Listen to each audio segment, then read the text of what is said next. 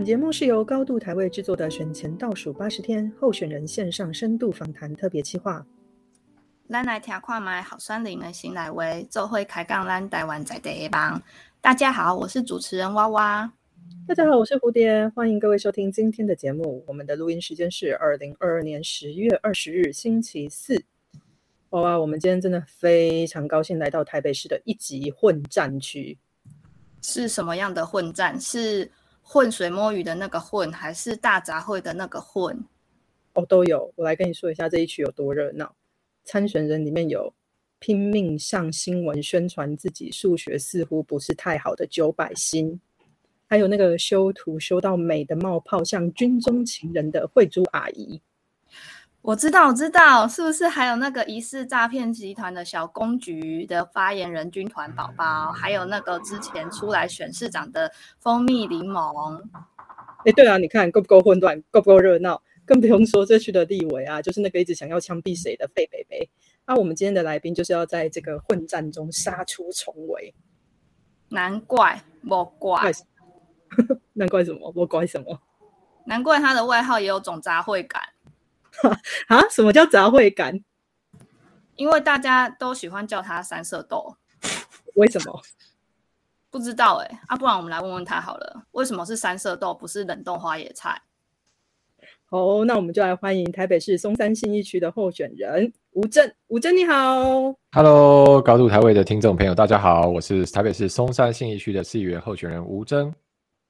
那废话不多说，可以请三十，而不是请 吴征简单自我介绍一下。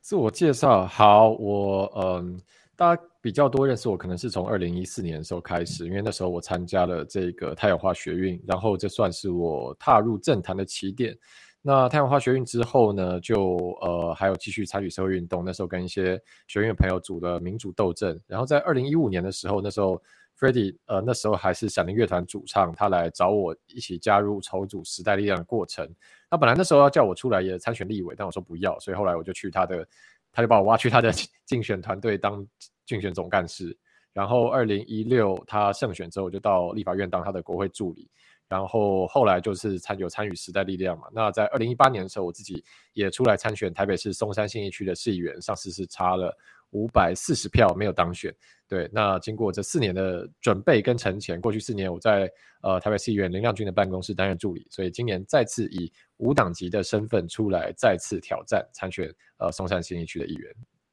嗯，那为什么是三色豆？对啊，为什么？为什么很奇怪？你知道我现在，我现在去呃走在路上，就例如说我去市场，或是我在我家附近的邻里跑活动，我已经遇到最少两次，两次就是都有人骑机车跟骑那个电动脚踏车从旁边经过，然后就他就他就就在他就骑过去，咻，然后就说三色豆加油，然后啊一边比赞，三色豆加油，然后我想 我我我什么我有名字好不好？我什么时候从已经从无针变三色豆了？大家看我就是哎嗨三色豆这样子。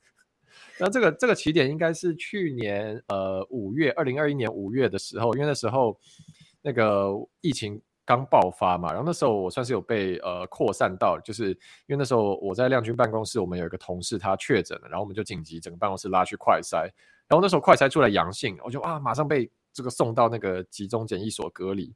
然后呃因为后来后来 PCR 出来，其实我是阴性了，所以那时候算伪阳，但因为那时候呃一下子确诊数。炸上来，飙上来，所以检测能量跟不上，所以那时候前几天我们就是关在检疫所里面，然后也不知道现在状况怎么样。然后你知道在里面也没太多事好做啊，就是被隔离的，所以我就好吧，那我来记录一下这个在防疫这这个检疫所在干嘛好了。因为那时候你知道全台湾确诊数还在还在可能例如说一百两百这样，就是真的大家到底被。COVID-19 传染到会发生什么事情，大家都还不太清楚，所以我是想说把里面的过程分享出来。那如果大家真的遇到的时候，也大概知道流程会怎么跑，会比较安心。所以我就东记录一下，西记录一下，然后就拍。可能第一天还是第二天的便当，中午就有一个便当，它的嗯，它的配菜就是有三色豆，然后有荧光咖喱，对，大概就差没有电话线，对，然后那时候。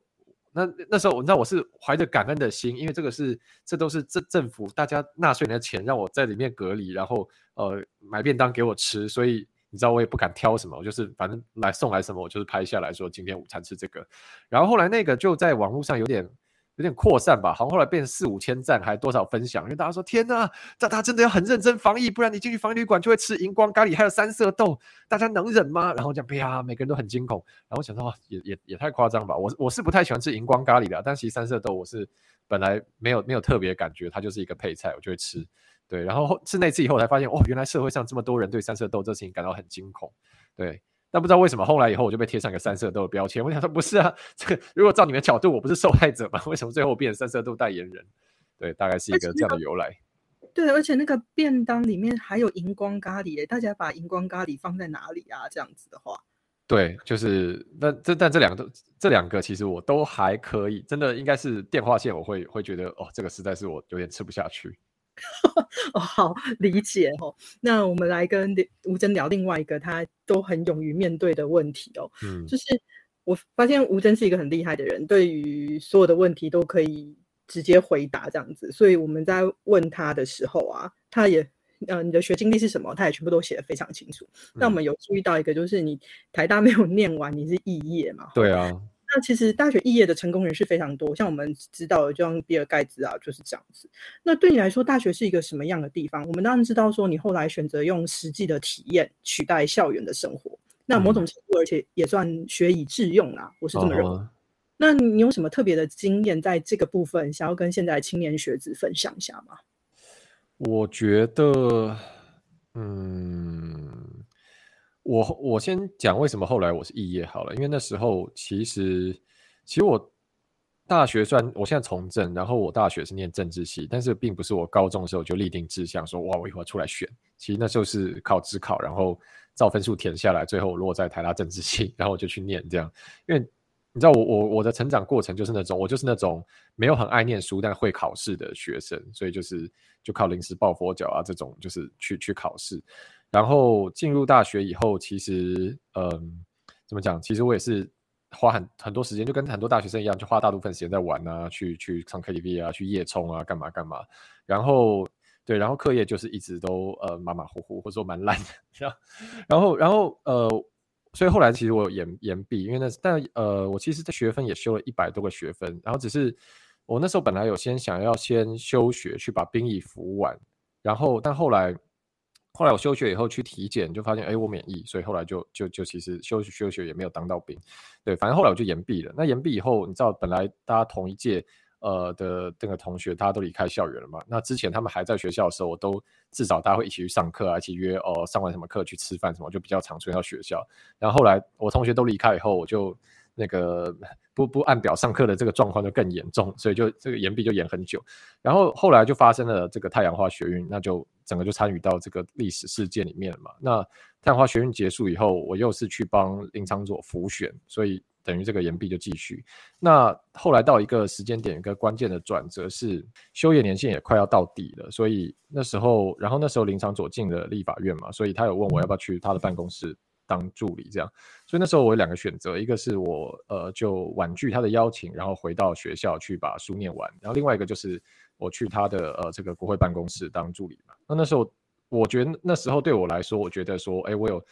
呃这样的一个机会去在第一线去感受一下实物的政治运作什么，而且因为我们从从太阳花二零一四年大家就说啊国会很这个黑箱啊要扭转啊，然后要去改变啊，不能都被国民党垄断，那。我对我来说，我那时候就很想要实际进去看看到底立法院是怎么运作的，所以我后来就觉得，哦，那我有这样的机会，我不想放弃，所以我就去选择去直接到立法院上班，那就没有把这个学位念完。这样，那所以我现在讲回来，如果现在想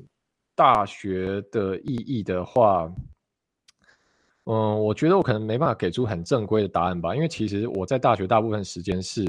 我觉得算是偏迷惘的，就是说。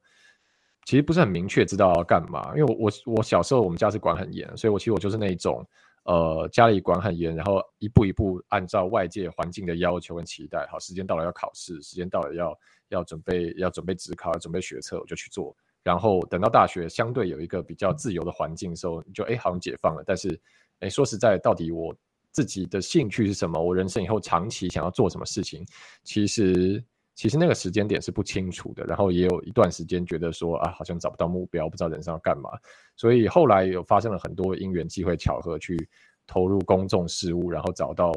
对于呃台湾或者说对于政治热情，我觉得其实是对我来说是一件很幸运，我也很感谢的事情。所以如果和现在的小朋友分享的话，我都会觉得说，嗯，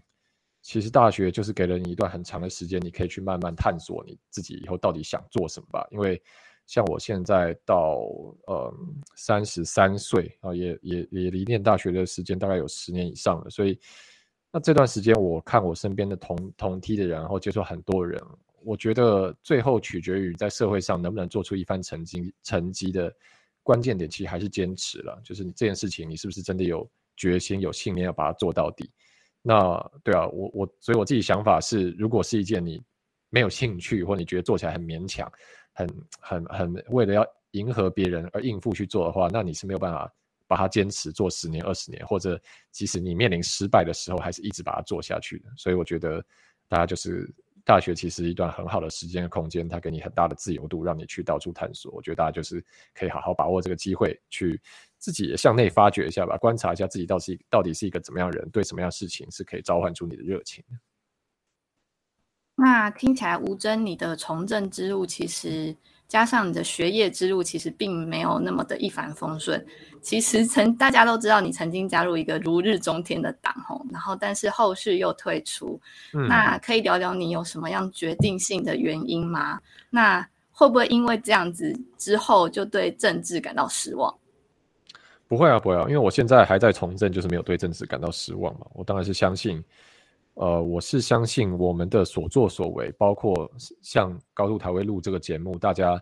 去投入公众事务，最终都是可以帮助台湾变得更好的。因为就是热情不会白白的消散，它会转，就好就好那句话嘛，钱不会消失，它会变成我们喜欢的形状。那我们对这个我们的社会、国家、土地的爱，它也不会消失，它只是会转化到其他地方，看你什么样的形式呈现出来。呃，讲到政党参与的过程。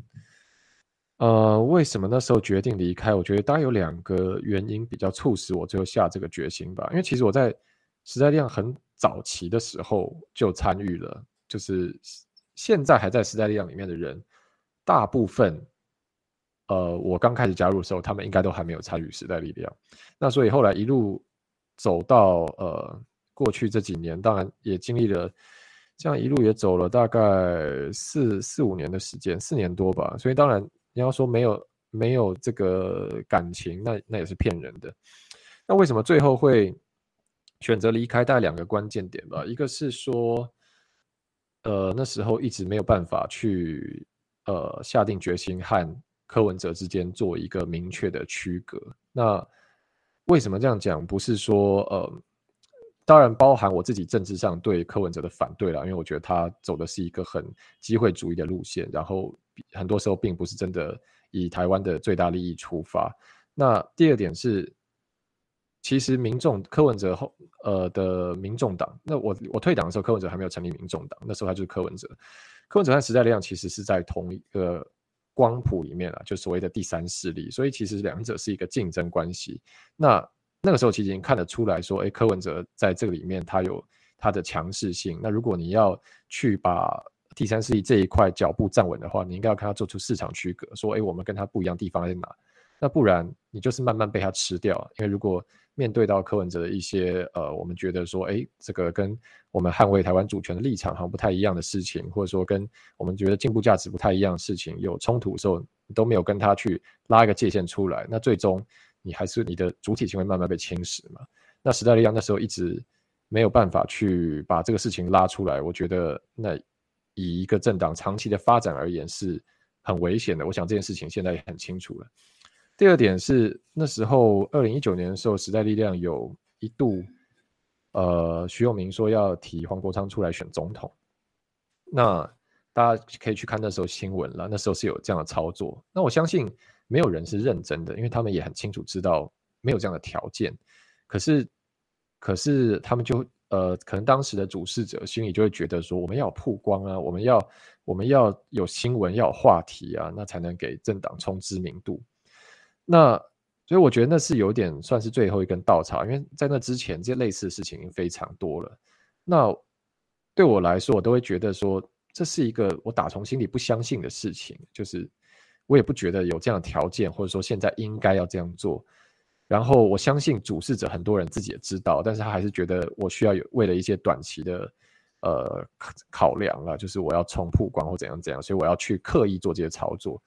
那大概到那个二零一九年下半年的时间点，我觉得说这个事情一定大概到有点到我的就是有点饱和了。我觉得说实在是我也不知道要怎么，你知道我因为那时候很挣扎，就是我又不想要一直出面，你知道在。媒体上批评自己的党，因为我们有个团体的伦理嘛。那是说实在，党的这一些操作，我真的是也不知道要从何护航，或者是为你讲话起。你知道，我就变成我，我变我什么话我都觉得很难讲。我要 diss 你也不是，我要挺你也不是，就是实在是很痛苦。所以后来觉得说，好吧，就是那还是退出好了。虽然这是也是那时候我退出的时候，其实我有说这是一个痛苦的选择，但是至少。我觉得从政还是要对得起自己心里面我觉得正确的事情，或者至至少我知道我在干什么。对我不能完全的随波逐流这样，所以后来就退出了。嗯，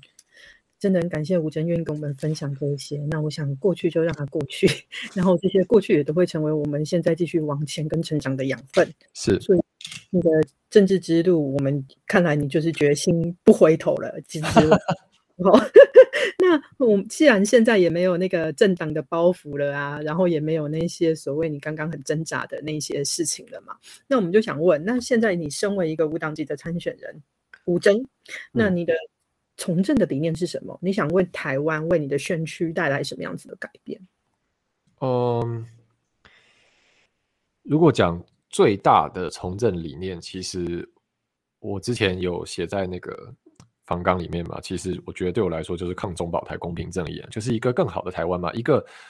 一个我们能够免受中国威胁，然后是两千三百万人自我们自己做主，在自由与民主的框架下，大家以一个国家的共同体来怎么样让所有呃我们在生活在台湾上面生活的人都享有一个更好的生活，其实这就是一个终极的愿景，很简单。那在你说呃，如果是为台北市或为选区做什么的话？我觉得其实我是，嗯，很希望可以去帮助大家把，呃，我们社呃在城市里面的一些刺激单位，其其实就是说所谓社区这样的一个层级，一个这样的一些共同体的组织，让它重新活络起来。因为我自己，我自己呃会有一个观察是说，我觉得这些年来，呃，包括我在成长的过程中，或者比我更年轻的。下一呃下一代很多更年轻的朋友，其实大家都受到很很强烈的所谓我们讲的这个都市里散沙化的作用，或者说个人原子化。其实就每个人的社会关系都被切得很碎，就包含家庭，包含你的职场、你的社区，每个人都是很单点的在在生活。然后其实这样的事情也反映在我们的文化上。现在我们的很多的呃流行乐啊，或者是乐团的歌会以一个孤寂、一个孤很在城市里很孤独这样的情绪为出发点，那我觉得这事情是一个普遍性的，应该台在台湾很多不止台北很多城市都有这样的状况。那那我会希望说可以去把呃城市里面像社区这样的一个人和人之间的关系网络去重新连接起来，因为我觉得这是会。这个其实是一个可以很呃，我们讲学术性或科学性去探讨的事情。国外也做了很多这方面研究，就内社区内部的网络是比较活络啊，它的一个包括硬体建设、路网啊，然后硬体空间、公园这样一个共同社交环境是比较活络的时候，其实包含呃居民的生活品质，包含居民的心理健康，包含居民的甚至我们讲说平均寿命，其实都是有正面帮助的。因为对有人来说，我们还是习惯在一个呃附近。大家是有认识的朋友，然后有一些可以互相支撑的社会网络，这样对我们来说是一个比较安全、比较安心的状态。所以这个是我希望可以在台北市去做的。那呃，包括说面临到我们的大环境，台湾现在我们看到会说，哎，国际上有很多很快速的情势变化，台湾台海局势也可能会在未来几年越来越紧张。那我觉得在这样的环境下，怎么样去让社区的网络去重新建立起来，也是更重要的。因为当有一天如果我们发生了，呃，不要，我们不论是战争或者是大型的这些灾害灾变，我们需要有一些灾难时的紧急应变。那第一个最最重要的，一定是你知道你身边有哪些人，哪些人需要帮助，我可以做到什么，然后一定是以一个你熟悉你自家周边地理环境跟到底有什么样的成员，它才能够发挥一个互助这样的功用？所以我觉得，在国家的层级跟在城市发展的层级，我都很希望可以去啊，把社区呃的不管说硬体建设也好，或者说生活的机能也好，去重新让它有更好的成长。好，那我们从之前。你的问卷里面有发现到，你有说到你的从政理念是受到李登辉前总统的影响很大。那我可以请你聊聊，为什么他对你来说是很重要的人呢？因为我觉得他是台湾，嗯，台湾近代历史上，我对我自己来说，我觉得他是最最了不起的领导者，也是最有领导风范的领导者。就是包含他在思想上的深度，他对哲学的浸淫，然后他呃协助台湾走过整个民主转型这样的过程，在曾经当年他孤身一个人一个光棍总统，然后在党国体系这样一个诡谲的情势下，居然有办法杀出一条路来，所以我觉得在等于是在这个心理素质啊、内心的坚韧不拔，然后奉公克己这样的一个这些精神伦理上，我觉得他是对我来说是一个。这好像灯塔一样，就是当然他一定身为一个人，他一定会有他个人的缺陷跟限制，但对我来说，他已经是在我呃看到台湾的整个历史环境里面，我觉得他是最能够作为一个灯塔这样存在，所以所以对我来说，他有点像是政治上的偶像吗？嗯，比较像精神精神的导师这种感觉，所以我其实我买很多他的书，然后包括说他谈信仰，或者说他自己的回忆录，或者别人给他访问，然后很多时候。呃，有时候政治上觉得很挫折，或者说压力真的很大的时候。我就会想说，哎，如果是李登辉，这时候他可能会怎么做呢？我就好回去把那个书 去那个书架上面翻一本下来，赶快看一下，说啊，他觉得很困难的时候，他的他的心境是怎么样转换啊？他说李登辉说，从政的人一定要忍耐，忍耐再忍耐。我说好，李登辉都可以忍耐了，我也要忍耐啊！这样对，或或者说好，李登辉这个当年哈，在这个诡谲情势下，一个一个早上去那个国大代表的那边按门铃，然后跟他们打招呼，嘘寒问暖，拜托他们支持。我就说哇，李登辉都可以这样，好低声下气的这个腰杆。是这么软了，我一定也要这样子哈。对，早就是 就是一个作为一个标杆了。对，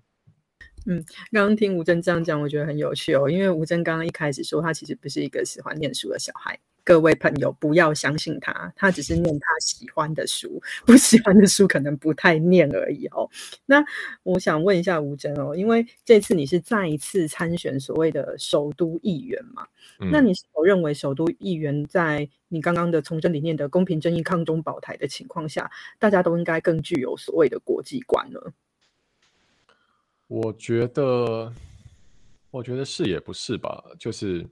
不是的原因，是因为说。其实以一个市议员来讲，其实你真的可以完全不理国际上的事情，但是你还是把这个议员的工作做得很好。因为很多议员的负责的执掌范围其实是很基层民生的事情，水沟有没有通？对，台风要来的时候，这些清淤有没有确实的清淤？落叶有没有塞住下水道？呃，蚊虫问题啊，夏天到了有没有去防治？等等等等，是一些很基层的民生问题。然后你可以完全可以是一个勤跑基层，倾听大家的民生问题，然后积极协助处理。这样你是一个很棒的议员，对你不需要注意到国际的这个层面，完全 OK。但另外一个方面，我会觉得说，呃，作为一个政治工作者，我们当然是除了我手上的工作之外，我会希望台北市跟整个台湾也都要更好嘛。那其实很清楚的，像我们刚刚前面讲到，台湾在未来几年的这一个面对到压力，可能是越来越大的，然后。所有呃国际上的专家，美国啊，然后这些智库也都在提出这些警告，说呃风险正在升温。对，那我会觉得说，作为一个政治工作者，这还是一个我们应该要去注意到的资讯，然后也要在我们的工作中去呃留留意这些事情啊，包含说，如果未来真的呃发生了这些紧急的灾情。除了政府之外，那我作为一个议员，我可以做到什么样的事情？我是不是事前已经有一些预备了？我知道，比如说疏散的安全路线啊，我的选区有哪些避难场所等等。那这些当然是因为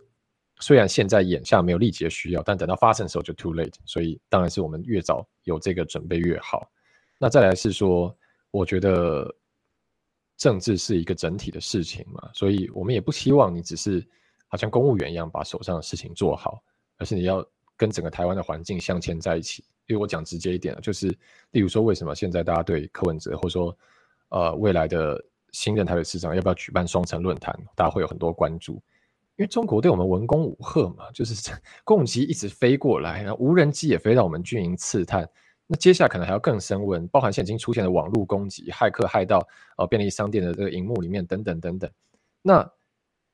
那我我们也会看到一些政治人物说，我就是保留一个对话的管道啊，我就是善意沟通啊，难道我们都不要善意吗？啊，你这样讲，我觉得是一个蛮取巧的讲法。当然要当然善意好啊，好啊，但是但是你难道你的意思是？呃，中国给带给台湾带来的负面的影响，这些哦，动不动进我们农产品啊，动不动派共机来扰台，这些事情都其他人他们来承担就好啊。我就是出来当白脸，我善意享受这个好处，我觉得好像也不是这个样子。对，所以当然还是希望说，呃，这个在政界从政的人，大家都共同从台湾的这个本位跟环境出发去。你要跟中国沟通当然可以啊，但是至少不卑不亢嘛，至少说，呃，人家来对我们示威了，我们要有一个适当的回应嘛，不是好像说，哎，这些都不干我的事，我就是今天啊，这个大家相谈甚欢啊，那其他部分都是剩下你们自己的事情，我觉得这样不太对。好，你刚刚有提到说李登辉前总统算是你在政治路上的一座灯塔，那现在想了解一下，你未来想成为一个怎么样的政治人物？那怎么样在政治中做到疗愈？你要不要试着举个例看看？嗯，就我之前有提出，呃，让政治成为疗愈的力量这个这个 slogan 了。然后之前也有办一个讲座，是有找 f r e d d y 啊，找陈时中，找三 Q，找赖品瑜，然后阿苗亮君，还有瓜吉哦，大家一起来，就是以疗愈为主题一个座谈。然后那时候 f r e d d y 就说：“这什么意思？” 他又说：“这个这政治上疗愈好像勾不太起来。”但我觉得，呃，对我来说，为什么会想要去提“疗愈”这个字眼，其实是，其实我觉得也是对应到前面讲的整个台湾现在面临的外部挑战了。其实就我们外部压力越来越越升高嘛。那我觉得，呃，一个很基本的，对我来说，一个很基本的前提认知是说，如果今天我们有一天真的走到说最极端的情况，例如说战争好了，例如说我们面对一个。啊，十四亿人这样量体的国家要对我们发动侵略了，那我们是不是需要，呃，现在在台湾这个岛屿上最大、尽可能最大的有生力量，也就是两千三百万人一起来共同面对这个事情？我觉得是，就是我们当然需要每一份力量，大家一起团结在一起，为了台湾而奋斗。所以，那我在这个前提认知下，我觉得说，哎，怎么样去促进社会内台湾社会内部的团结跟。连结是重要的，所以会提出疗愈这件事情。那疗愈要怎么做做到？其实对我来说，自己有个经验是说，呃，这个是有点 有点长的故事，但是我我之前有在一些不同场合分享过了。但基本上我讲快一点的话是，呃，在二零一八年上次选完以后，我就是差了五百四十票落选了。所以二零一九年初有一段时间，那时候我比较比较消沉了，就是觉得说啊。因为那时候时代力量内部一些问题，本来觉得说选完会不会有个新的局面，后来也没有，就继续继续恶化。所以那时候觉得说啊，我个人的努力没有成功，然后时代力量也也看起来要走向一个不知道什么样的方向。所以那时候觉得说啊，突然觉得这一切有点不知为何而战的感觉。所以有段时间我就比较消沉，然后就，然后那段时间就没什么，不太跟，基本上是不跟外界来往。这样时间大概维持一个月吧，就是我。不接电话，不回讯息，然后也不出现，对。然后后来呢？本来本来我我这些朋友们，大家一开始就试图找我，但后来因为我我消失一个月嘛，可能过一两礼拜，大家就啊算了算了，就是可能等吴征自己想出来的时候再说。但后来，呃，因为我本来有答应林亮君那个选后要去他的议会那个去当助理，然后到了二零一九年三月的时候，理论上新的会期开始了，我要去他办公室报道，我还是没有出现。然后后来呢，他跟那时候时代力量的党部主任就决定采取一些激烈的手段，他们就报警，报报失踪人口。然后，然后这这实在是很荒谬。然后，然后而且他们一开始没有说是谁，他们就说朋友的联络不上，很紧张，然后就给警察我家地址。然后，然后警察看了这个地址，就跑去问里长，因为警察一定要知通报里长嘛，因为可能这种通常这种状况，可能例如说会要找锁匠来开门怎样，然后里长看着地址就说：“哎，him 是吴征吗？”然后，然后，对，然后反正所以警察就回回回回去问那个亮君，那时候他已经选上，说：“一座，你的朋友是吴征吗？”好，然后他们后最后就浩浩荡荡的一大群那个派出所员警跟里长，然后还有林亮君，还有时代力量的工作人员，通通跑到我家，然后来堵。然后因为那时候我住顶家嘛，所以呃那时候本来还在睡觉，然后他们已经突破了我那个顶顶家两道门嘛，就是阳台那道门跟我房间那道门，他们已经突破外面那道门，已经拆掉了，然后进到阳台，然后就睡睡，听到怎么外面有些声响，乒乒乓乓的，然后就听到，然后就。然后就醒来的时候，就听到就砰砰砰，吴先生，砰砰砰，吴先生。然后想说，然后然后你知道我这时候不敢回应，我想说到底是谁啦？是不是疯子啊？是是怎么会有？怎么会怎么会？你怎么会？我家外面有人在碰敲门，然后说吴先生，你知道这很 freaky，就是是疯子吗？还是谁？就是本来我想说欠债吗？没有，没有欠债。疯子吗？不对，疯子不会知道我住哪，这应该是我认识的人吧？但我认识的人里面没有人会这么疯啊！到底谁？对。然后我还在想的时候，我还在想的时候。哦，然后我本来想要继续装死装到底，但我就听到了，噔，然后就是电钻开始装我家的门，然后我想说这样啊，这样这样下去实在不行，就是就是因为因为万一他真的是疯子，那我他就就砰就冲进来了，那那我所以我赶快跳起来，然后就那个主动去把门打开，至少那个门还在那个位置上，知道？然后打开一看，然后就看到就就是对林亮君跟。时代力量，然后还有这个警察，然后我家里一张，我家里的里长就大队，大一狗票人，就是全部在阳台上，我就跟他们四个叫什么面面相觑，我看着他们，他们看着我，然后大概有 maybe 两三秒时间都没有人讲话，大家大家都在想说这现在是怎样？对，然后总而言之呢，经过这个很激烈的过程呢，我这个我就被我就被抓出来了，后来又回到议会去上班，然后 这这这故事还有点长。然后，所以我后来还是去议会当助理。然后在去年年中，就是二零二一年五月的时候，那时候万华疫情爆发嘛，所以，所以那时候社会上其实很紧张，因为那时候整，我记得那时候整个台湾的确诊数大概还在一百多、两百多吧，你知道，就是很前期的时候。然后那时候，因为我们办公室有个同事他确诊，所以大家就马上当天晚上去。去那个剥皮寮做快筛，然后我快筛出来阳性，所以我就马上被紧急隔离，就直接直接人也不回家，就送到集中检疫所。所以我那时候在那个那个专车上面就发文说现现在怎样，我要去哪。然后，然后那个时候，呃，因为那时候台湾社会其实还大家对这个疫情还不是那么了解跟熟悉，所以大家都很紧张。然后那时候也没有那么多的呃人确诊，所以我应该是算蛮早期，算是。大众印象里确诊的政治人物，或者说公众人物，所以所以那时候我在检疫所里面隔离，然后就第一天、第二天，后来就发生一个很有趣的状况。除了除了这个刚前面一开讲到便当这件事情之外，对，除了除了吃，因为这个便当引起很多关注之外，后来就发现一个很有趣的状况，是因为新闻开始爆出来嘛，说哦这个哦议员助理吴征哈这个阳快测阳性被隔离，然后就在。那个凯撒饭店、凯撒大饭店的检疫所里面就开始收到很多讯息，一直涌进来。然后这些讯息都来自台北市，甚至有外县市的各地的大家受到疫情影响的人，大家就开始跟我澄清。然后应该可能是因为那时候大家都不知道怎么办了，不知道说我真的被确诊到，我身边人被确诊到，这时候到底要怎么做？那时候大家都没有没有这个 idea，然后一九二二又打不进去，所以很多人就看到说，哎，电视上有报这个名人，那。他自己遇遇到这个状况，他应该清楚流程吧，所以大家就来问我。然后，所以我那时候在检疫所里面就一直一直在处理这些回讯息，一直在澄清。然后很很幸运，很刚好是因为我是议员助理，所以我知道这个时候可以怎么做。呃，每你对应每种状况，例如说我的邻居确诊了，我我我我现在很担心我家附近环境要清消哦，我知道好，我们找环保局。那例如说我现在我医院告诉我确诊了，但没有没有人继后续来联络我，到底我现在自己在家怎么办？这种好帮你联络卫生局等等等等，所以我我是在那个时间点可以可以帮助到派上呃派上用场帮助到人的，所以我觉得那次其实对我来说是一个很印象深刻的事件了，就是说在一个大家真的很需要帮助的时候，然后我刚好在这个位置上，我也可以起到作用。那所以我觉得过去在这议会这几年，当然在疫情还没爆发的时候，也有接触很多不同的案子了，只是说。以如果以刚刚前面这个我被破门而入做一个起点，然后来到这个疫情去年年中疫情高峰的时候，哈，就是一个做一个中间一个里程碑的话，我觉得其实这这整个流程我就会用疗愈这两个字来去来去给他贴标签，因为你看，我这曾经也一度觉得很很呃失智了，或者是说有点不知道现在要为何而战这样子。但是透过参与公众事务，透过在这个位置上持续去付出、去努力，啊，跟其他人建立连结，然后，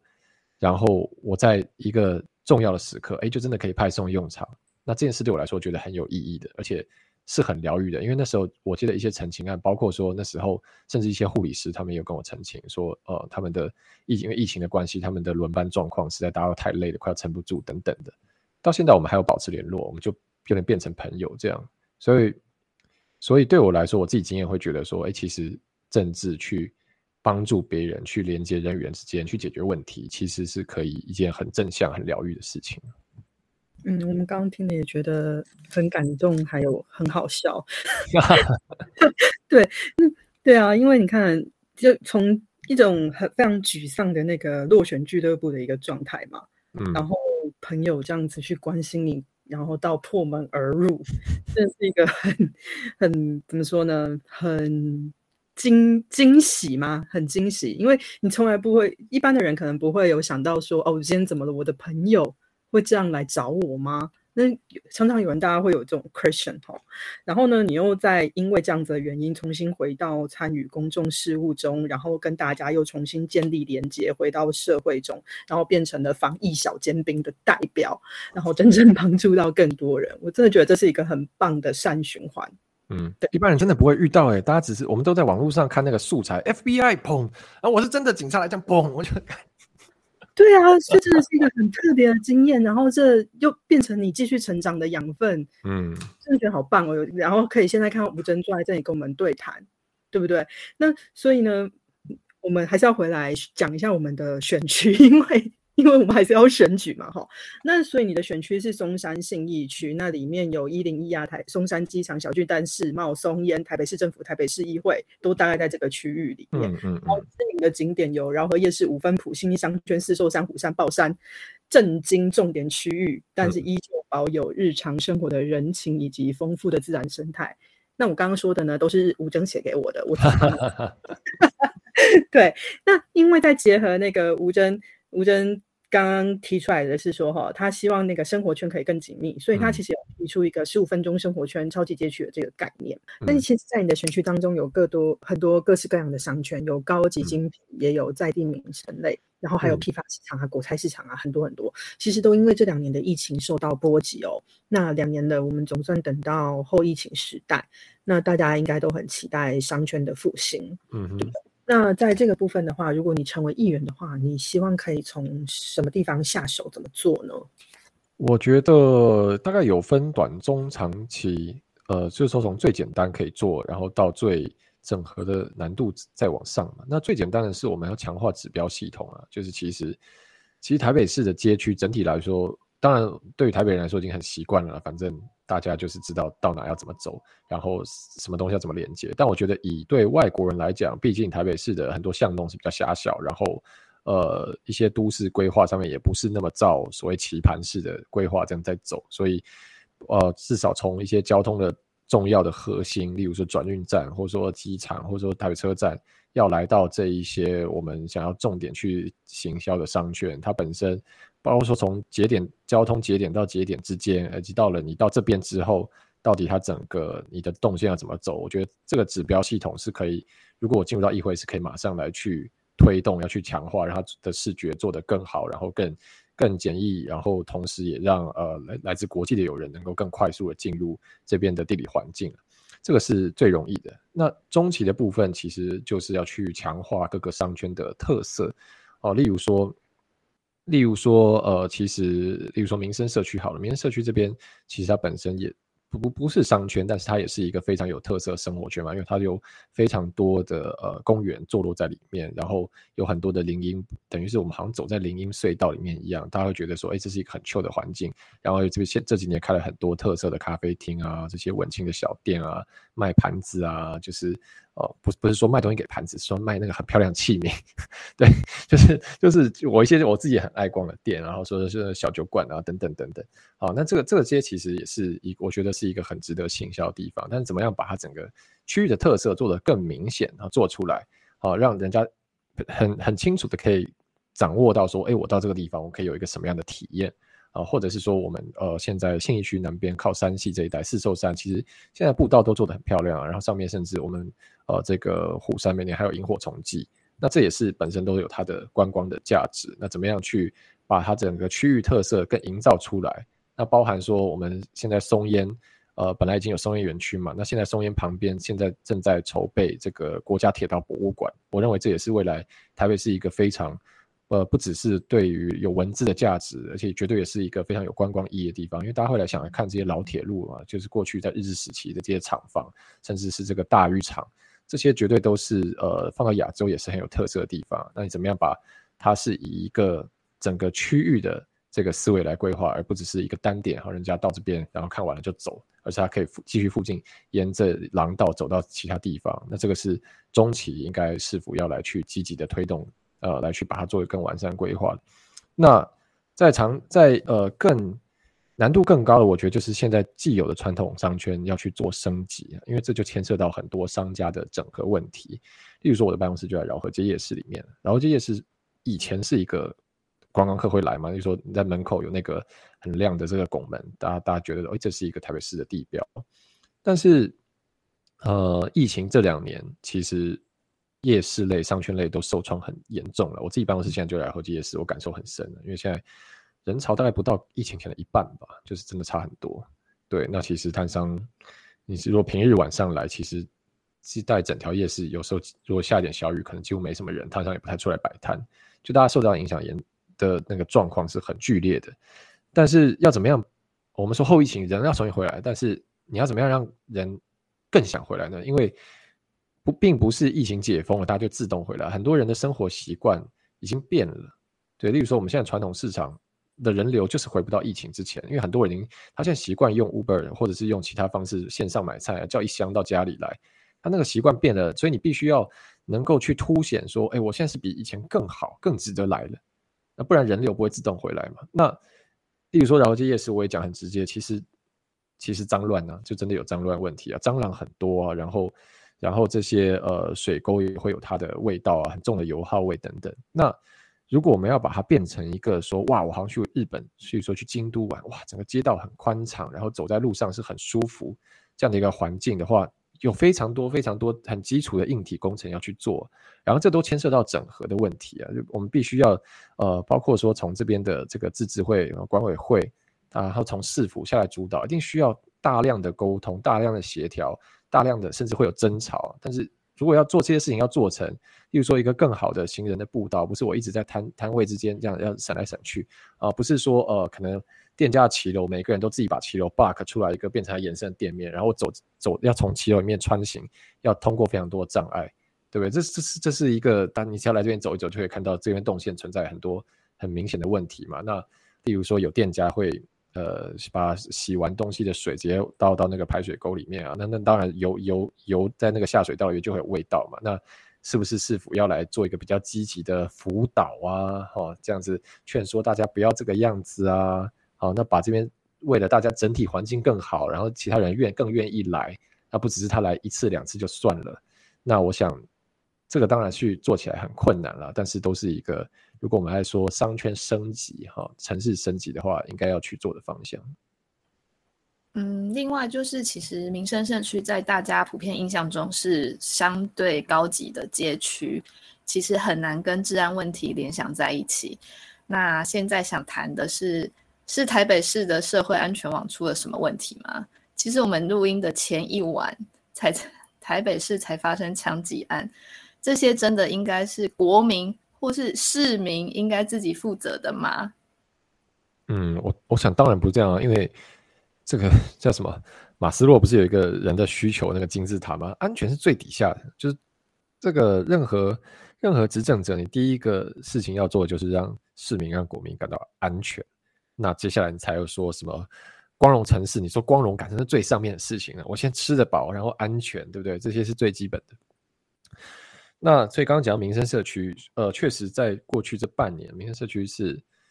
有发生比较多起，例如说可能在街上有人性骚扰啦，或者是一些呃这一些治安方面的案件。那坦白说，我觉得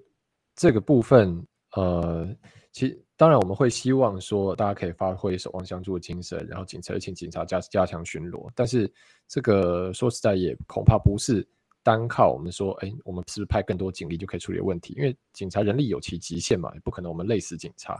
所以我想这个是一个呃，政府也包括说，除了最前最直接的警察巡逻，然后呃社区的守望相助队这一些末端的防治之外，其实包括整个社区的安全网也需要更去建立。那因为我自己其实也接到过，嗯，接到过这其实是类似呃性骚扰、性侵害这一类的澄清案，那它其实也发生在社区的附近。那呃，其实这个人他，例如说我接触到个案呢，他这一个犯人好了，他其实。他其实过去有类似的案例，然后本身他是身上还有一些一些刑事案件的程序还在走，但是他最后在社区这个地方又在做类似的事情。那为什么会这个过程中是不是前端的防治可以去做得更好？那包含说啊，他到了这个地方，他去呃开一个店好了，那那这个部分是不是我们的政府可以有更积极的去关注，然后去留意说，哎，是不是有？这样的一个状况，而不是等到说最后，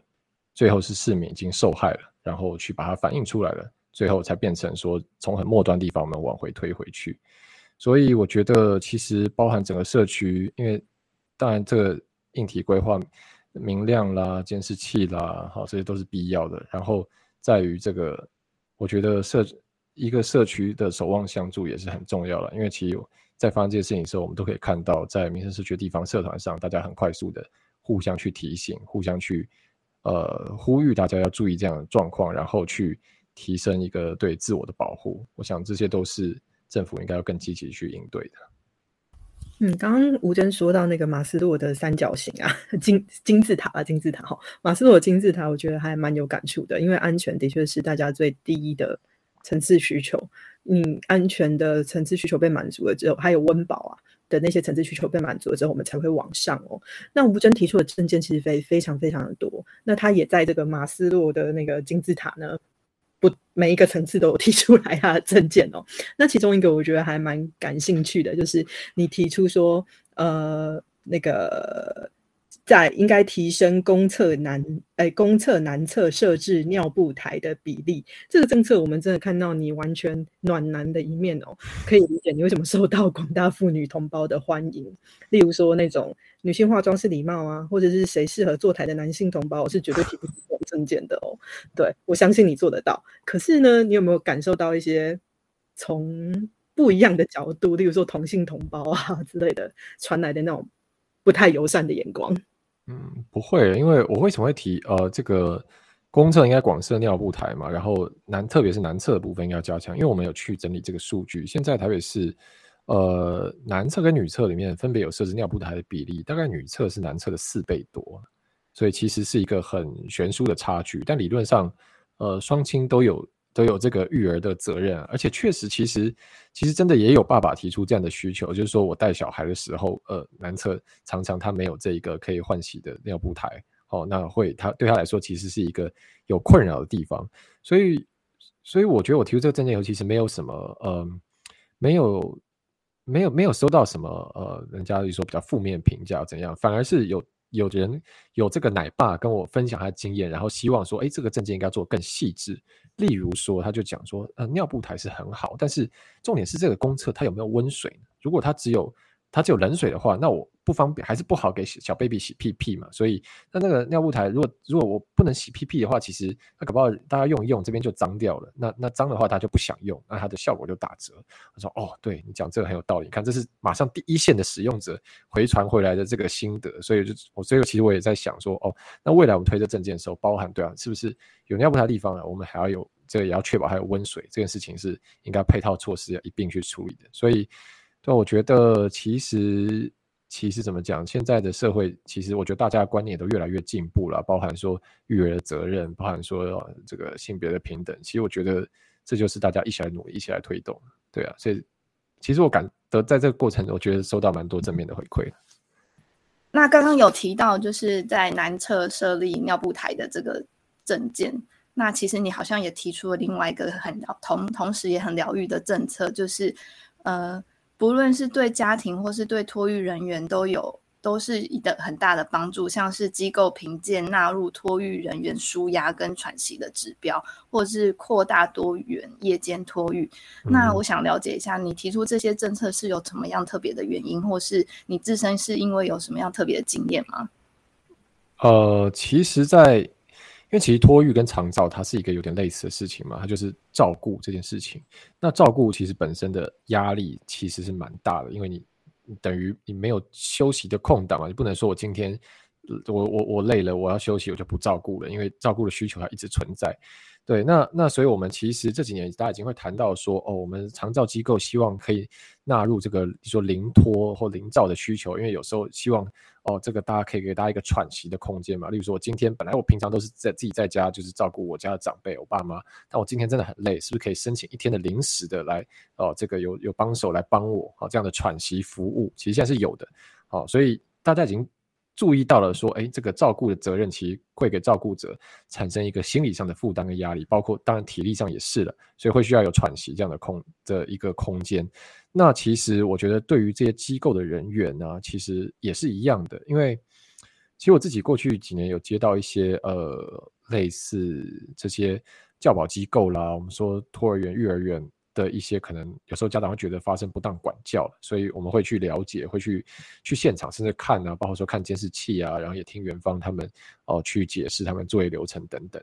那我们现在呃撇开个案不谈了，但是在这个过程中，我的确感受到说，哎，其实现在的这些教保机构的工作人员，其实他们工作上心理压力也蛮大的，因为现在大家当然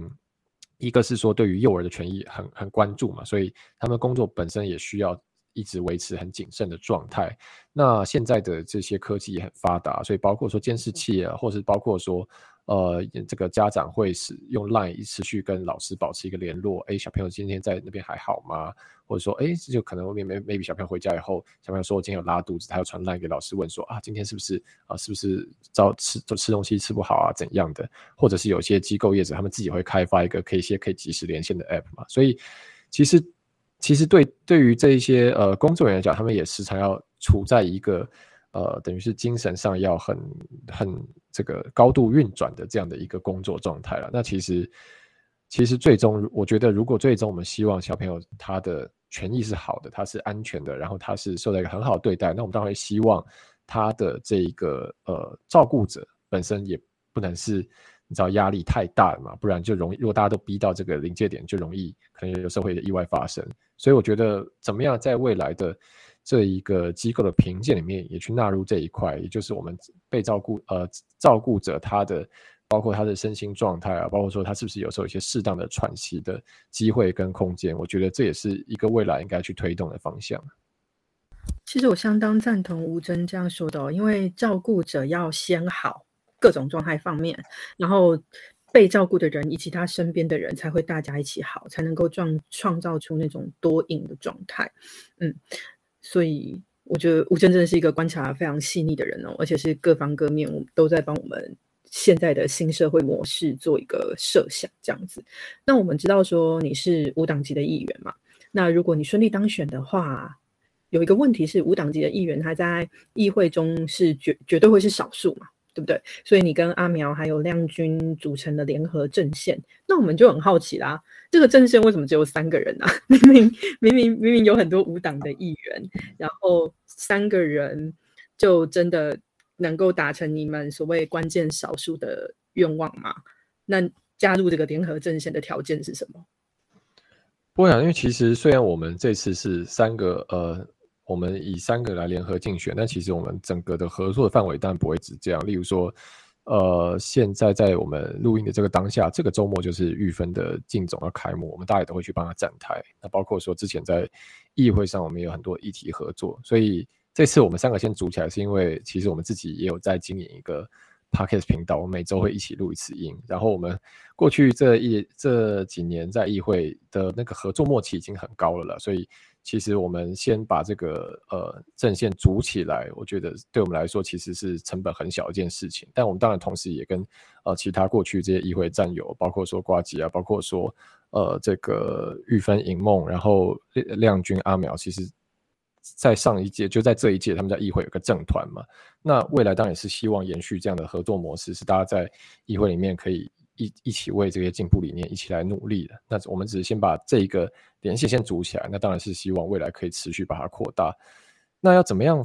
说怎么样？当然我们还是一个呃，就算例如说我假如这届顺利选上好了，我们还在议会整体来讲，它也是议会六十一席议员。好，那还是我们绝对是一个少数嘛。那要怎么样发挥这个关键的影响力呢？其实，呃，会有两个部分。一个是说，因为是你看台北市议会是六十一席，全部是六席六十一个议员。那台北市议会从过去有选举到现在，从来都是国民党过半，从来都是国民党一直是多数。那要改变这个事情，如果要变成，例如说本土派这边过半好了，那你就表示你最少要拿下三十一席，好才有办法过半。那民进党这次全台北市提名提名二十六席，所以就是说，如果民进党在台北市全雷打，其实还是还是少。那另外加上民民党还有提两个呃原住民三元跟平原的台北市原住民议员候选人啊，那如果他们也当选，那其实二六加二十八还是过不了半。所以一第一个关键意义是在说，需绝对需要有可以。呃，再往光谱再跨出去，然后能争取到所谓这些中间选票，像我们这样的无党籍候选人，是不是也能把这个席次再去卡进去，再去把这个版图跟阵容扩大，才能去冲击到长期以来一直是国民党占多数的这个议会这样的生态？那第二个部分就是，其实呃，其实包括过去几年在大巨蛋监督的议题啊，当时我和亮君也进去踢爆这个大巨蛋违法施工。或者阿苗之前在这个踢爆台北通各自漏洞的时候，其实虽然我们是少数，但是我想我们都在市政监督上面发挥到了一定的功效。我觉得那就是必须取决于平常你打出来的议题是不是你的品质是经得起检验的，那是不是这个东西可以是站得住脚，然后可以召唤得起市民的认同的。那我觉得如果是这样的一个我们讲的。呃，一个比较站得住脚的问政，然后它是有有凭有据，然后确实指出了市府的漏洞，然后甚至他们只能接受这件事情的话，那我觉得就算是少数，还是可以在议会发挥出一个呃很关键的影响力，或者说发挥一个杠杆作用这样的一个呃关键的团体。对，是希望我是希望可以很希望这一届也可以选上，一起来加入这样子。好，那因为时间的关系，我们进入最后一题。请吴征告诉我们，选民必须知道且非投票给你的理由。我觉得，因为我的选选区是松山区跟信义区嘛，所以我现在就是，那我就直接对松山信义的选民来做一个对话。这样，我觉得大家如果对于呃政治有一些新的期待，想要看到嗯除了国民党跟民进党之外的选择的话，我觉得那在松山信义区，其实这一票。我会希望你就是投给我，然后我也觉得应该就是我这样的一个人选，因为第一个是我觉得，嗯，我本身是从过去呃太阳花运动出来，然后到上一次二零一八年参选，呃，其实我觉得我一直是很真诚的在向所有选民交代我的政治理念，我觉得这个部分我的过去的从政经历是经得起检验的，就我不会呃嘴巴上说一套，私底下做一套，然后我也不会呃因为可能现在。的局势可能比较逆风，我就是迎合迎合现在大多数人的想法，而不去把我觉得真正正确的事情讲出来。所以我觉得我在所谓对于我自己的资讯公开透明揭露上，这件事情是一直很努力在贯彻它。所以，当然你现在看到我是什么，你之后如果我选上，你就会得到什么。是我我相信这点是可以说服你的，我不会有欺骗你这样的行为。那第二点是说，其实过去几年我在议会的。呃，这样的经过四年的经历跟历练，我觉得这部分也是可以给大家拿出来给大家看的。包括说，呃，这个公车客运业者他超时加班啊、过劳的问题，我们那时候在劳权劳权这个部分有去做很多的处理跟提报。那后来制度上也修正了，包括说我刚刚前面讲到的，呃，幼儿不当管教问题，也是我在亮君办公室的时候跟亮君议员我们一起督促台北市政府催生了一个新的不当。不当对待这样的一个作业要点，把它制度整个变做得更公开透明。然后刚刚讲到了大巨蛋监督的部分，那以及我自己这过几年其实也在持续在地方服务了，包含说去社区当志工。然后虽然我现在不是议员，但是也陆续有接到一些地方澄清，所以其实有办过好几场、好几次会刊，处理了，例如说建立所附呃巴德路建立所附近的交通耗资的问题，包含说呃吴兴街的这个公园硬体改善的问题，啊，包含说基隆路地下道进行机车取消的问题，其实。我觉得相比于其他新人，我的优势是我已经有成绩可以经得起检视，而且我的经验，我的市政方面的经验也是比其他人更成熟。所以我相信，如果呃大家把这票投给我，我进入议会，我绝对会是一个集战力，可以马上的呃上岗，然后来为大家做出更多的贡献。所以要拜托松山新义区的选民，拜托给我一个机会，让我来为你们服务。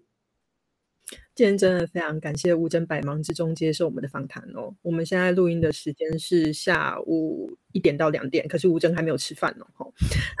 那我们从访谈之中，我们可以感受到他对公共事务的热情，而且对于接踵而来的一连串挑战，也一个个勇于接招，认真面对。其实他提出的真的非常很多很多。很好的、很全面的证件，但我们碍于节目的时间关系哦，我们没有办法一个个拿出来让他来详细讨论给大家听哦。那真的很希望对吴征有兴趣的观众们可以拨一点时间看看他的政策白皮书。他年轻热情又敢冲，而且他有经验。他愿意正视各个族群，无论是年纪、性别，甚至是种族的各类需求，且努力寻找对应方案。他完全清楚自己的职权能力在哪个地方。那这样的温柔疗愈系的吴征呢？或许呢，会会是我们需要的政治上的新选择。我们相信他进到议会的话，一定能成为那个关键的决定力量。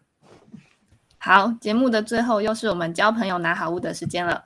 本次的好物是由也是无党籍参选人、台北市士林北投区的黄玉芬议员提供的“让你加分百宝袋之印花万用漱口袋”哦，有点长，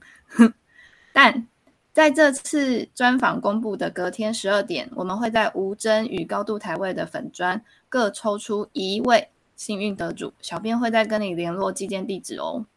嗯，请大家在留言处给吴真加油打气，让他知道你们。